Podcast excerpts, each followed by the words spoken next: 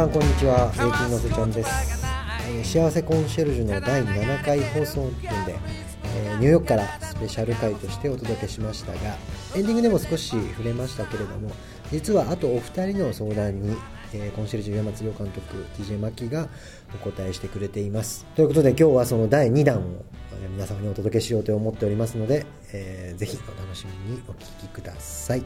それではコンシェルジュ岩松監督 DJ マキーさんお願いいたします。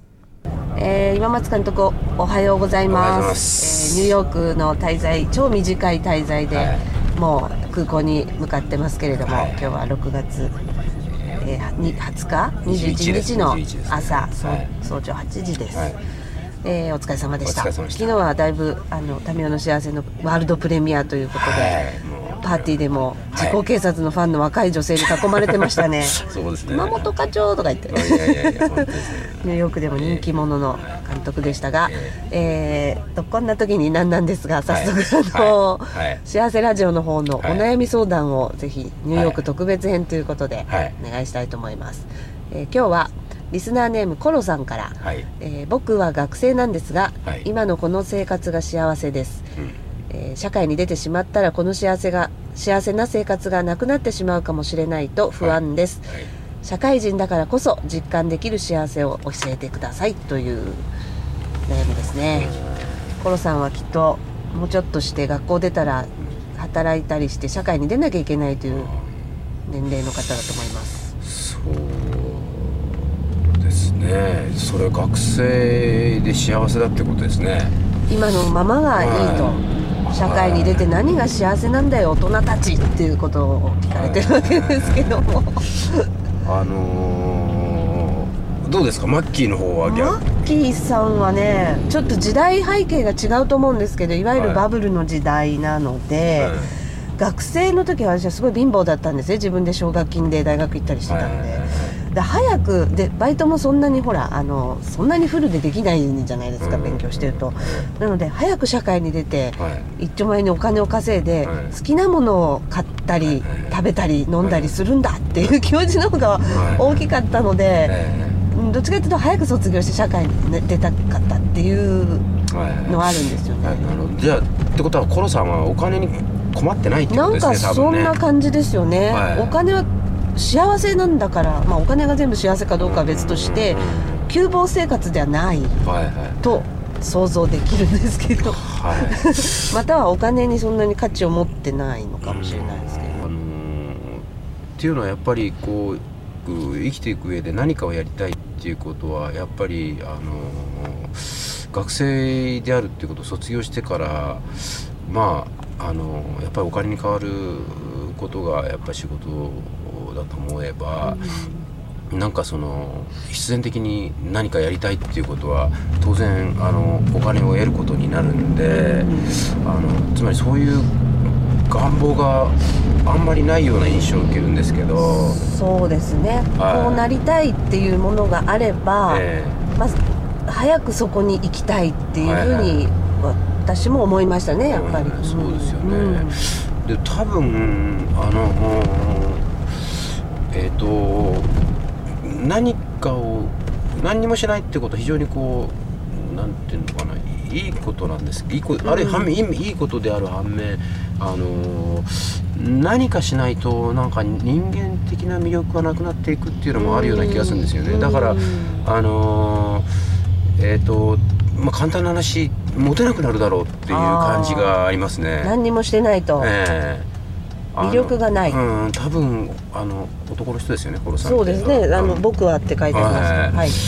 だからこう矛盾するんだけど、なんか何もしてないことが豊かでやっぱりいいことだとは思うんだけど、あの逆にこう人間のこうそういう意味では豊かでないこう何かをし、に決めていく作業自分自身を、うんうんうんそういう姿に対して人が惹かれるっていうこともまた事実ですね。ああそうですね、はあそのお話を伺うとね昨日監督とヤンキーズスタジアムに行ってきたじゃないですか、であの世界のスーパースターのはい。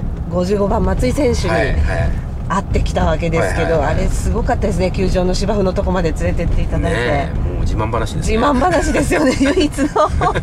あその時にええ。やっぱり私すごく思ったのは、ええ。まあ、松井選手っていうのは努力の人として知られてる方ですけども、はいはいはいすごくなんかこの人一生懸命スターだけど、はい。いろんな積み重ねがあって今ここに立ってるんだなっていうことはいはい。をすごくオーラを感じてしまって、はいそのおっしゃるような人間的な魅力っていうのにね、はい。圧倒されちゃったんですよ、本当にお会いして。そうですね。はい。で男ってやっぱりこう何か成し遂げていくとかっこよくなるんだなっていうふうに、はい。あの実は十何年前に松井選手がアメリカ行く前に一度お見かけしたことがあって、はい。えその時の印象とだいぶ違ったので、はかっこいいなと思いましたねやっいはいぱり、はそういうことですかね。いやっぱり極端なことを言うと。はいはい、だから結局何かをやろうとするときにあのーなんていうのかな、えー大丈夫ですか？なんか電気があった方がいい。か、トンネルに入りましたはい、はい。あのー結局こう邪魔なものがあったり乗り越えなきゃなんないものがあったりするじゃないですか、やっぱそういうものを経る時に人っていうのがあのーこうえーまあ何か身につけていくものがあるっていう、なんかそういうこう障害物を経ないとなかなかあの輝かないと思うんですよね人ってそういうのは。ですね、はい。ちょっとね前にものすごいでかいバスがいてすごい音がしてるんで一回切りますか？トンネル出るまでちょっとお休みしましょう。ちょっとトンネルのお休みですはい、はい、すいません、はい。トンネル出ました、はい。エンパイアステートあエンパイアステートビルが、はここ。キングコングが。キングコングが登ったビルですね。マンハッタンマンハッタンにおさようなら。もうニュージャージーの反対側に来ましたはいというわけで続きですが、はいええーっと人間的な魅力を。はいあのーだからうんあのー何にもしないんじゃなくて何かをすることによってあのーやっぱり障害物が出てきたり人との圧力が起こったり、うん。なんかそういうふうなことをあのー経るっていうことによって、うん。あのーまあちょっとシンプルな言葉ですけど人間的な魅力は増していくような気がするんですよね。そうですでね結局、あのー人っていうのはあのー例えば戦争が良くないとかいろいろ言いますけど、うん。あの多かれ少なかれそういう意味の戦争は目指してるような気がするんですよ、うん。だから何か人と戦ってこう、うん。勝つこととか、うん。あの人と圧力を乗り越えていくとか、うん。なんかそういうふうなことは基本的に知らあの求めてるような気がするんですね。そうですね、ええ。今はなんか子供もそうですけど教育でもあの競争はいけないんだみたいな、はい。ね時代ええですもんね、はい。あんまりそれが極端なのもちょっとあれね成長を妨げることもあるのかもしれない、という多ことです分だからそういう人を見てて、えあの多分イラつくと思うんですよそうじゃない人は。あのーなんかデカ弾になりますよね。あーそうですね。まあ究極は、ええ。うん。大敗的な。あ大敗的な。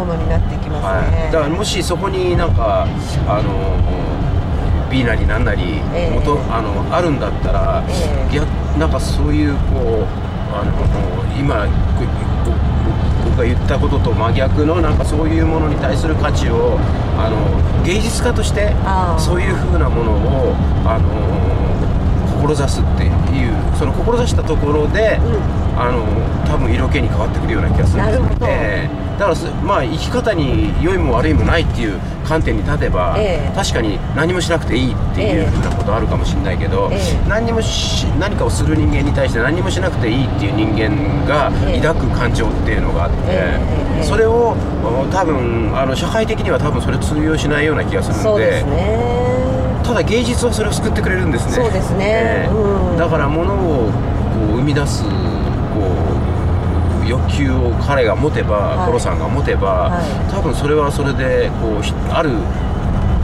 ひ人の世に対する継承みたいなことになるんじゃないかなと思うからなるほど。多分こう今の精神状態であの僕が助言できることは、ええ。あの芸術家になりなさいと。芸術家になって、え。まあな言ってみたら何でもありの世界ですもんね、はいはい。はい芸術っていうのは。生み出していけばいいわけで、はいは作り出していけばいいわけで、はい。監督の場合はいかがでしたか？学生から社会人になって良かったことみたいな。あのー正直なところ言いますとあの僕も、あのー何かをする人間が何かをこ志したり何かをするってことに対して非常にこうあのそういうそういう気持ちは諸悪の根源だっていうふうに考えたことがあってへー。結局何にもしないのが人間は正しいじゃないかっていうふうな。とかつては思っていた。でかつあ思ってたし今もどっかそういう理屈に関してあのまあある意味正しいなという感覚は持ってるんですけども、ただ現実問題そうじゃなくてなんかあの何かを志して例えば演劇を志して演劇をやろうとする、えー中で、うん。あの結局僕自身がその社会的なあのなんて言うんですか、野心っていうか、あのやり手じゃないんでそのやり手じゃない自分を正当化するために やり手じゃなくても生きていられるんだっていうそのその気持ちで今あのものづくりに励んでおりますけれども、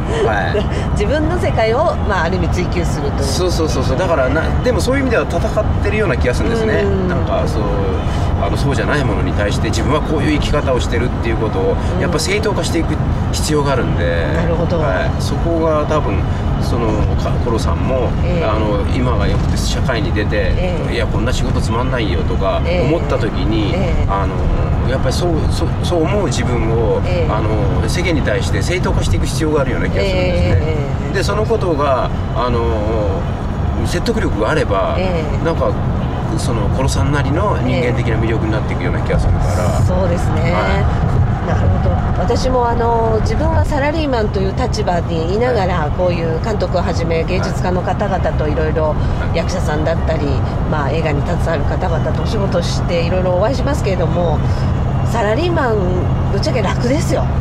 だってそんなにね、今おっしゃったようにええ。芸術家の方はやっぱり自分のブランドで作り出して世の中を説得していかないとはい。ダメなところがあって、でまあ、やっていけないところがあってでサラリーマンは割とこうそこまでのクリエイティビティを求められてない。逆に、まあ、協調性の方が大事みたいなところもあったりするのでい。や求められる役割も違うし、はい。まあ、なんて自分ブランドで生きていないっていうと会社のブランドで生きているっていうところがはい。圧倒的に違うと思うんですけど。